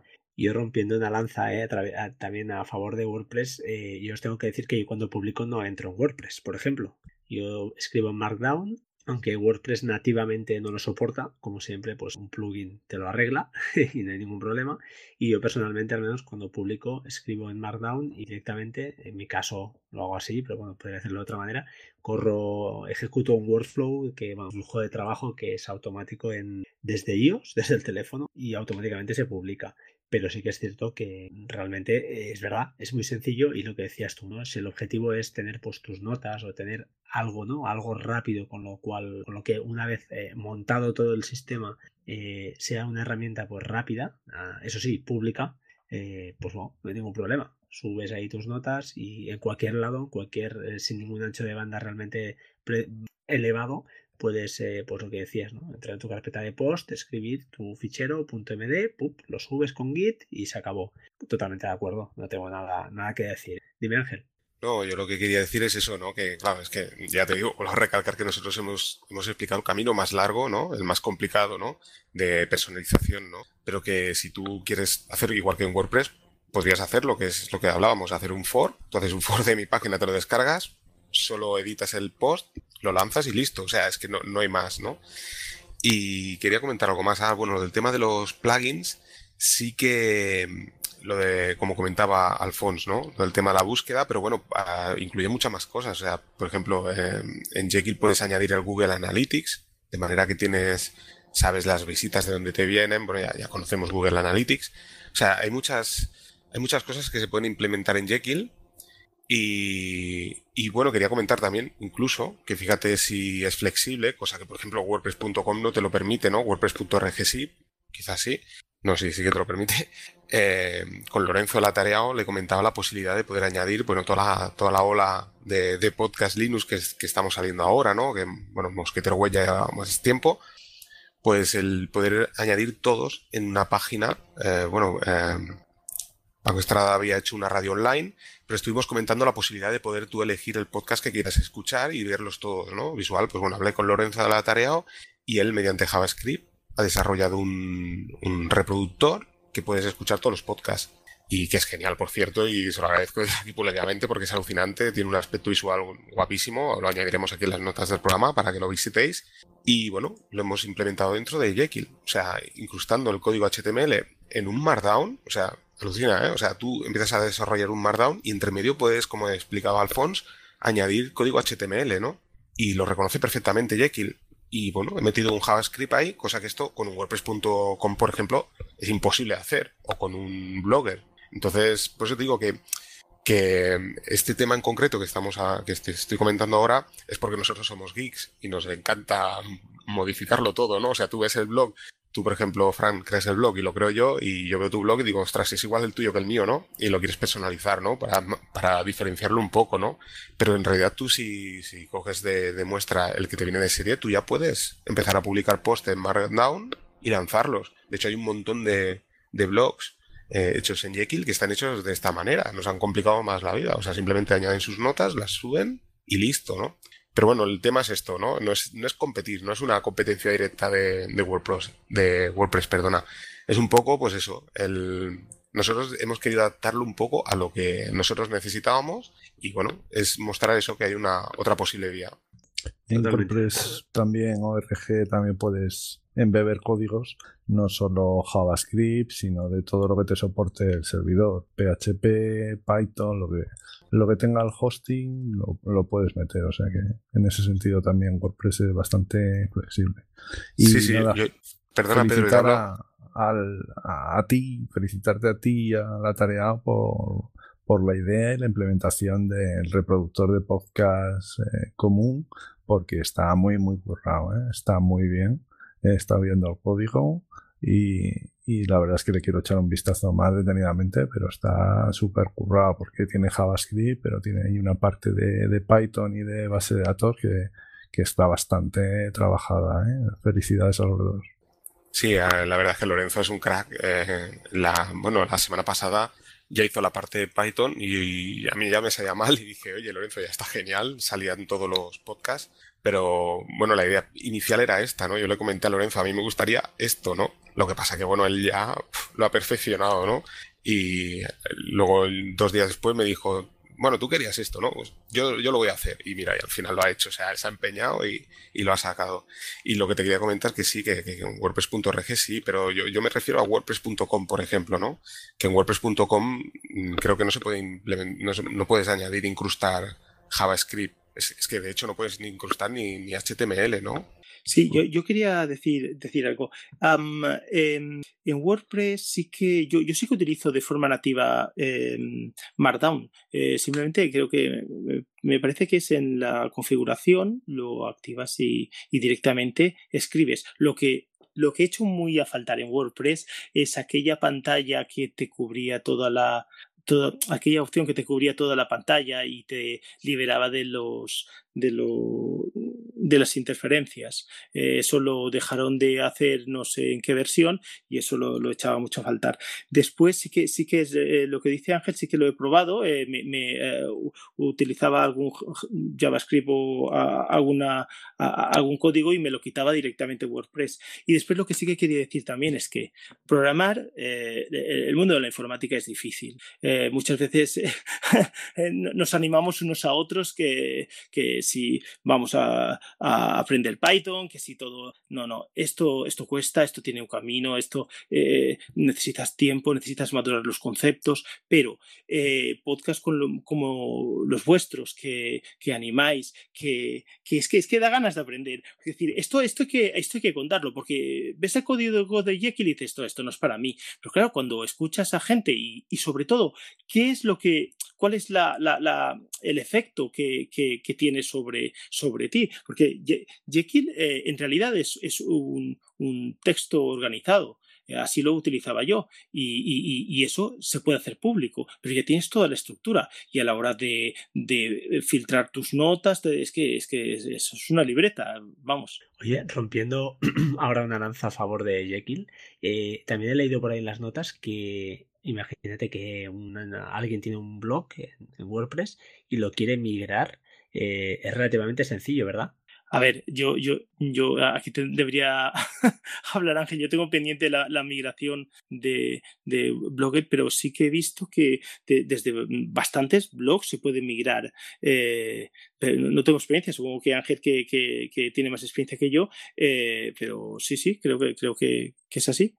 Sí, bueno, yo la migración de Blogger a, a Jekyll, eh, hay un código que, que lo metes en la terminal, hay un pequeño script y bueno, primero que digamos, gracias a, Google, que añade la posibilidad de poder exportar todos tus posts en un archivo .xml y claro, este, este archivo luego pues hay que transformarlo para que, que, lo pase a Markdown, ¿no? De hecho no lo pasa a Markdown, lo pasa a cada post, te crea un HTML y bueno, a partir de aquí pues yo por ejemplo lo he adaptado a Markdown. Yo el único problema que he tenido con la, o sea, tanto a nivel gráfico, post, escrito y todo, perfecto, ¿no? Yo el único problema que he tenido que claro, que eran podcasts. Entonces, eh, en Jekyll tienes que decirle, yo por ejemplo en el, en el blog, cuando publico, cuando creo el post, tienes que decir esto es un post o esto es un podcast, para que el feed del... Claro, yo tengo, eh, como hablábamos antes, lo del buscador, ¿qué he hecho yo, no? Yo quería adaptarlo a, al podcast, ¿no? Pues ¿qué he hecho? Buscar en GitHub a alguien que haya hecho un feed y lo he encontrado. Y lo único que he hecho pues es copiarlo, pegarlo y listo. Entonces me genera de forma automáticamente, de forma automática el feed del podcast. Entonces a la hora de publicar es eso, tienes que decir, bueno, esto es un post o esto es un podcast. Si es un podcast, te, claro, te añade la opción de añadir el audio, ¿no? Entonces, claro, al, importarlo de, desde, desde Blogger, esto lo tuve que hacer de, hacer de forma manual. Si hubiera sido solo post, no hubiera tenido ningún problema y, bueno, hubiera estado en HTML, lo podía haber dejado en HTML sin problemas, o hay conversores que de HTML te lo pasan a Markdown, lo podría haber pasado también a Markdown. Pero sí, sí, es bastante simple. Hay muchos conversores, o sea que no, no es problema. Eh, por, eh, por, centrar un poco o marcar la diferencia sobre el objetivo de WordPress y de Markdown, yo diría que WordPress se basa se centra en el contenido que sea fácil arrancar, que sea fácil gestionar. WordPress sí que lo veo yo un blog para todos. Pero quería leeros la, filosofía de Jekyll, ¿vale? sería la filosofía del autor. Eh, lo, he sacado de, un post del 2008 del autor de Jekyll, eh, que dice que la filosofía, la filosofía trataría de buscar este objetivo. Dice, hace lo que le pides que haga, ni más ni menos. No trata de burlar a los usuarios, a los usuarios haciendo suposiciones audaces, ni les carga de complejidad y configuración innecesarias. En pocas palabras, Jekyll se sale de su camino y te permite eh, convertirte, eh, perdón, concentrarse en lo que realmente importa, su contenido. Eh, una cosilla, ¿Jekyll utiliza base de datos en algún momento o, no? No, ahí, está la gracia, que yo lo, he estado hace cinco minutos de que quería comentar a Fran, que a mí lo que me encanta de Jekyll es que yo tengo, como decía Alfonso, la carpeta de guion bajo post, la abro y están todos, todos mis posts en Markdown, o sea, no utiliza base de datos. Entonces yo, como decía Alfonso, yo cojo esa carpeta, la copio y tengo todos mis posts. Es que es genial y los tengo en formato Markdown que, se puede visualizar perfectamente con un editor de texto, pero bueno, ahora hoy en día hay montones de, editores de Markdown, de manera que los posts los tengo yo. Es que yo creo que Fran se refería a eso a la hora de la migración, no tanto a llevarte tu blog de Blogger a, a Jekyll como a poder llevarte el blog de Jekyll a cualquier otro sitio, o no, no sé. Sí, en las dos direcciones, ¿eh? exacto. Eh, también quería que Ángel comentara esto, justamente que, por lo que me ha parecido entender y lo he visto, eh, pues dentro de la carpeta underscore post están todos los ficheros en .md, en Markdown, con lo cual, pues bueno, los tienes ahí disponibles para, para lo que necesites. Es una de las ventajas, ahí sí, Jekyll, que, que nos tiene reservado, ¿no? Esa fue una de las cosas que me encantó cuando, cuando vi el post de Alphonse y claro, entré en GitHub y vi la estructura del blog y me encantó. Cuando vi la palabra post, una carpeta y veo dentro todos los markdowns, claro, me quedé alucinado. Luego vi lo que te digo, la estética y demás. Pero eso, fue lo que más me encantó, ¿no? La posibilidad de... Y luego también la posibilidad de que en un futuro, a ver, yo no tengo intención de quitar el blog de, de GitHub, pero bueno, lo podría tener en local. O sea, podría estar trabajando en local porque eh, ejecutar este blog, a ver, ya, ya he comentado en, en, otros podcasts que yo he montado un WordPress en la Raspberry Pi sin problema, ¿eh? un WordPress.org, pero bueno, es que este, arrancar un, un blog con Jekyll estamos hablando de 1,5 megas de RAM. O sea, imagínate, es irrisorio. Y tú podrías tenerlo en, local. O sea, tú podrías decidir, no, no, yo quiero tomarlo como un gestor de notas y lo tengo en local. Pues eso es otra posibilidad, ¿no? Lo que pasa que la filosofía está del compartir pues genera eso, ¿no? O sea, por ejemplo, Alfonso ha compartido conmigo, yo comparto con él, es, es, lo que comentaba Alfonso, ¿no? Entre todos nos vamos enriqueciendo y nos vamos como retroalimentando y, la verdad es que vamos aprendiendo más. O sea, tú das un poquito y la comunidad te devuelve mucho, ¿no? Y es un poco la filosofía esta. Y claro, GitHub en realidad es esto, ¿no? Y es un poco, pues lo que comentábamos, ¿no? O sea, yo también era un poco el tema del aprendizaje de GitHub. Ahora he descubierto un montón de blogs como el mío, como el de Alfonso que están en GitHub y bueno, nos estamos retroalimentando todos y es que es genial. Bueno, pues eh, chicos, hora y media casi. Y yo propongo ir cerrando y creo que lo hemos dicho todo. Eh, hemos peinado un poquito de todo. Eh, hemos descubierto seguro Jekyll a mucha gente. Y aunque, bueno, al principio parecía que echaba un poquito para atrás, bueno, creo que le habéis dado la vuelta muy bien, lo habéis defendido muy bien. Y, y al final es una alternativa más, no es tan difícil, al final es tener los cuatro conceptos claros, atreverse y lógicamente hay una curva de aprendizaje que no es tan sencilla como puede ser un blog de WordPress porque no es tan visual, pero resultados, pues como comentaban, ¿no? Ángel, Alfonso han estado insistiendo en que los resultados, pues bueno, valen la pena y luego pues eh, al final cuando todo lo tienes ya eh, pues eh, implementado el mantenimiento y, e incluso pues la manera de, subir post material es mucho más sencillo. No sé si queréis añadir algo y vamos cerrando, si os parece. Bueno, yo, yo, Fran, decirte que yo el podcast yo lo he complicado más porque yo quería competir con WordPress y con tu blog. Pero, por ejemplo, Juan Félix de Podcast Linux, él al principio lo hizo en modo básico así, Alfonso ahora puede comentar, y vale, tuvo el proceso de aprendizaje de cómo subir a GitHub y demás, ¿no? Pero genial. O sea, yo le dije, Juan, copia, haz un fork del mío. Hizo un fork del mío, que venía con el feed. Y él ahora está, ha creado el, el, blog, el feed. Él hacía unos podcasts, eh, podcast express, que le llama, que los colgaba únicamente en Telegram. Y dijo, bueno, pues a modo de experimentación, voy a aprovechar, ya que tienes hecho el blog con el feed y demás, y voy a poner esos podcasts en, en, el blog este en Jekyll y hago la prueba y tal. Y, está funcionando y está, lo que hablábamos, ¿no? Está súper contento, ¿no? Porque lo ha hecho él y funciona. O sea, quiero decir que ves, él ha tomado el camino fácil y ahora es cuando se lo va a empezar a complicar porque, claro, ahora está disfrutando y quiere modificar cosas, ¿no? Pero quiero decir que él empezó por el camino fácil, ¿no? Yo, en cambio, empecé más por el camino complicarme la vida, ¿no? Y, bueno, pues nada más. Decir eso, yo animo a toda la gente a, que haga la prueba, que haga un fork. Yo soy más partidario que haga un fork porque, no sé, desde mi punto de vista, no sé, es más sencillo. Al menos se, evita el paso de crearlo mm, en la terminal desde su máquina en local, sino que ya cojo un blog que está funcionando y lo ve funcionar, ¿no? Directamente. Pero bueno, que están las dos vías. Yo soy partidario de esta. Y nada, animar todo el mundo. Yo intentaré hacer, mi intención, ya te, te lo comentaba Fran, es, y a ti, Pedro, es limpiar mi, mi blog y dejarlo ahí para que podáis hacer fork y a partir de aquí pues jugar y bueno, pues ver la posibilidad, si realmente está hecho para vosotros o no.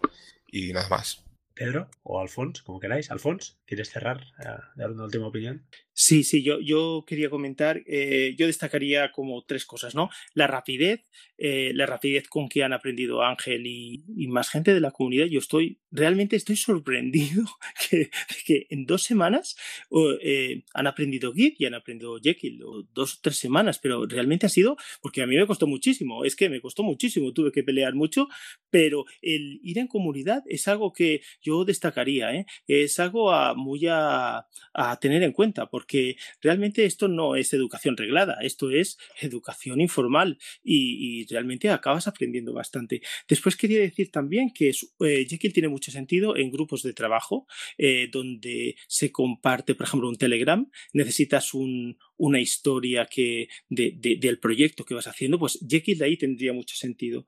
Y, después que, simplemente eso, que la curva de aprendizaje es un poco, mm, al principio asusta, pero si te apoyas en la comunidad, en cuestión de, un mes, pues, en fin, puedes tener un, aprendizaje bastante, bastante bien para poder echar adelante. Perfecto, pues eh, si cierras tú, Pedro, antes de darte la palabra, eh, comentar el tema de la, creo que esto es común también en el podcasting, normalmente en el 90% por no decir, bueno, siempre hay ese residuo de, cosas, de personas que, que no tienen esa mentalidad, pero sí la, la mentalidad común de los que grabamos y hablamos y explicamos lo que sabemos es la de compartir, ¿no? Intentar ah, que si hay alguien al otro lado que te escucha y eh, en vez de tropezarse se va a tropezar con la misma piedra que tú, pero tú le explicas o le das las pistas porque tú ya has perdido ese tiempo valioso y él pues bueno puede entenderlo y evitarse esa pérdida de tiempo, al final es crear comunidad y pues es bueno, nos retroalimenta a todos. Yo, por ejemplo, no toco Linux habitualmente y en cambio, pues bueno, estoy aquí hablando, escuchando, aprendiendo y, bueno, al final es eso, ¿no? Comunidad, comunidad y, aprender un poco de todos y, enseñar a los que vengan detrás que, ese es el camino. Pedro, cierras tú. Bueno, pues yo he aprendido muchas cosas, me han aclarado muchas cosas y vender un poquito el paso a, a Jekyll, ¿no? ¿Cómo podríamos decirle a nuestros oyentes, eh, cómo convencerles? Pues yo les diría que desde mi punto de vista, claro, eh, sería para aprender Git, para aprender Markdown, para aprender a crear una estructura y sentir cómo eres tú el que controla tu blog, no es una plataforma que lo controla por ti. Y luego, por lo que he estado leyendo y tal, también sería muy interesante para aprender cosas como las que ha dicho Alphonse, de los preprocesadores CSS, de otro lenguaje de marcado que es eh, YAML, para crear también las plantillas y la interfaz gráfica. Es decir, ya es un poco más informático todo esto, ¿no? Pero al final es para aprender. Si os fijáis, he empezado todas las palabras para aprender. Me ha encantado lo que ha dicho Alfonso. Si quieres aprender necesitas esforzarte y necesitas eh, echarle tiempo y ganas y, eso es irremediable. La magia no existe, a nadie nos dan con una varita mágica en la cabeza y sabemos las cosas. Hay que esforzarse y si quieres aprender, pues Jekyll es un, estupendo, una estupenda plataforma para aprender y crearte luego tu blog y que sea productivo, no solo para aprender. Muy bien. Una cosa, una, cosa quería decir para acabar, que precisamente Laura del podcast Vacía tu bandeja está preparando un podcast precisamente de Jekyll y va a hacer podcast con el paso a paso. O sea, ella va a crear un blog de cero, ya lo ha creado ella también. Ella paralelamente, junto con Alphonse, ¿eh? Hemos creado el blog y bueno, ella va a hacer el paso a paso desde cero. Ella ya la ha creado, tiene su podcast también, pero, y con Jekyll y todo, pero va a hacer el paso a paso. O sea que si, cuando empieza a grabar, si queréis hacer el paso a paso y seguir con ella, pues podréis hacerlo. Pues bueno, yo creo que con esto. Eh, espera, perdón, Alfonso, adelante. Sí, sí, no, eh, simplemente destacar que eh, con la, la, inercia esta, eh, yo, yo agradezco realmente que me, que me, hayáis invitado porque llevo años y años, llevo desde 2004 em, escuchando podcast, he aprendido muchísimo, muchísimo, me ha servido para motivarme, para aclarar conceptos, para aprender cosas desde cero. Y, eh, no sé, esta, esta oportunidad que me habéis dado pues es un poco como devolver, devolver que siempre te... Re, esto es como la resaca del mar, ¿no? Que siempre, siempre te, te, toca algo. Eh, y después comentar eh, que con toda esta inercia hemos creado como una pequeña comunidad de personas que queremos profundizar en Git, que queremos profundizar en, en, en y, y, en fin, eh, seguir aprendiendo, seguir aprendiendo comunidad. Bueno, chicos, pues yo creo que ha estado como colofón, no está nada mal.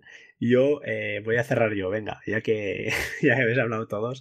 Ah, yo de todo esto, mira, os voy a contar lo que, lo que he aprendido. Y es que no, no creo que me meta en, un blog en Jekyll, pero, pero voy a hacer una cosita y voy a intentar aprovechar alguna herramienta, algún plugin o algo que he visto mientras hablabais, he googleado un poco y creo que hay algo ahí para exportar todas mis entradas que están eh, pues, en WordPress a eh, formato Jekyll, es decir, a formato Markdown. Y como con esto que quiero es sacar de alguna manera pues una copia de seguridad, entre comillas, que sea exportable además de, todos mis posts. O sea que esa es mi, mi moraleja, no sé, eso es lo que Perdona, Frank, te puedo interrumpir.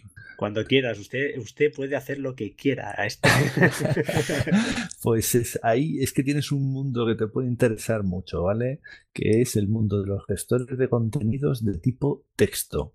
Jekyll, aparte de ser de texto, es que es estático, que no lo hemos explicado y no me voy a meter ahora, ¿vale? Pero gestores de contenidos de tipo texto, donde lo que se genera no va a través de una base de datos, sino se almacena todo en ficheros XML o ficheros de texto, ¿vale? Y eso simplemente para lo que tú quieres hacer sería ideal. Yo ahí, si quieres, te puedo echar una, una manilla. Bueno, pues mira, perfecto. ya te digo, no quiero cambiar, no voy a, porque no tengo tiempo. Vas a cambiar, Fran, vas a cambiar. No, no, no. Te, te veo que estás cayendo, tío. No, no, no, no, pero me ha gustado, me ha gustado el concepto, ese sí, el concepto de, de tener ahí, aunque yo soy pro base de datos, ¿eh? pero sí que es más cómodo de lo que decís vosotros, ¿no? Eh, formato Markdown, ficheros independientes que no tengan que ser, pues eso, procesados, no tengan que estar en una base de datos para lo que es, que son post de, al final son notas, eh, perfecto. O sea, esa es la intención, pero no, no voy a cambiar, no por nada, sino porque es que no hay tiempo para todo. Entonces, yo como he empezado mi discurso, de lo que decíamos, ¿no? WordPress para mí ha sido una manera rápida de publicar lo que yo quería y para mí la finalidad es grabar y explicar y interactuar y hacer cosas de estas y el hecho de publicar las notas y mantener el blog es lo más tedioso, es lo más aburrido pero bueno, también quería, tenía claro que lo quería hacer en Minas, no lo quería tener en sitio externo, por, por el simple hecho de aprender, ¿eh? de aprender, de instalar el certificado, no sé, eh, todas estas cosas que se hacen y que de alguna manera pues te obligan a, seguir dedicando un tiempo, pero oye, ahora ya es que no, yo creo que me cuesta el divorcio ya, o sea, es que no, pero yo, pero yo WordPress.org empecé así, ¿eh? o sea, yo el objetivo de crear el blog en realidad fue crearlo, o sea, el mismo que el tuyo, pero una vez que lo creé ya me quedé limitado, ¿no? Y ha sido lo que Jekyll sí que me enriqueció en este aspecto, ¿sabes? Eh, las cosas como son, ¿eh? Pero yo una vez creé ya el blog, dije, bueno, ya lo he hecho, ¿no? Ya no tenía ninguna motivación. En cambio, Jekyll no queda ahí porque es que es infinito, o sea, quiero decir que tú puedes ir modificando y yo te propongo eso, el, tú de momento ya, ya me he enterado que has hecho un fork de, mi blog, o sea, yo propongo un mes, solo te propongo un mes, como tú dices, paralelamente juguetear y a ver qué tal. Y luego también decir a Alfons que para mí ha sido totalmente un placer también el que estés aquí, Alfons, que me hacía mucha ilusión que estuvieras en el podcast porque, a he aprendido mucho de, ti y nada, y, sobre todo la motivación y los ánimos que me has dado y bueno, que, que he seguido, pues eso, que no me he venido abajo también, pues eso, por, por, tu, por tu apoyo también. Y bueno, y gracias a eso, mira, estoy aquí y, y que te puedo decir que no he, no he disfrutado tanto como lo estoy haciendo ahora, tanto de Linux como de, pues eso, creando el blog y demás, que, que hasta incluso la intención no era publicar post y es que ahora lo estoy haciendo. Imagínate eh, lo que estamos hablando. O sea, mi blogger no me invitaba a hacer post y ahora estoy haciendo post. O sea que, bueno, pues nada, ahí lo dejo. Ya no, no sigo más porque si no, no acabamos nunca. Bueno, vamos a cerrar Señor, señor, llévame pronto, porque mira, es maldito el día en que le dije a Ángel que grabara un podcast, pero bueno, en fin. es broma. Eh, vamos a cerrar, señores. Ha sido un placer. Eh, llevamos una hora y 37 minutos. Entonces, eh, vamos a decir buenas noches, porque son la una y 34 minutos ya de la noche de hoy sábado. Así que, sin más, despediros a todos, a todos los que nos han escuchado, pues agradecer que estuvieran al, al otro lado. Y nada, hasta la próxima. Chao, chao. Venga, hasta luego. Adiós. Chao, chicos.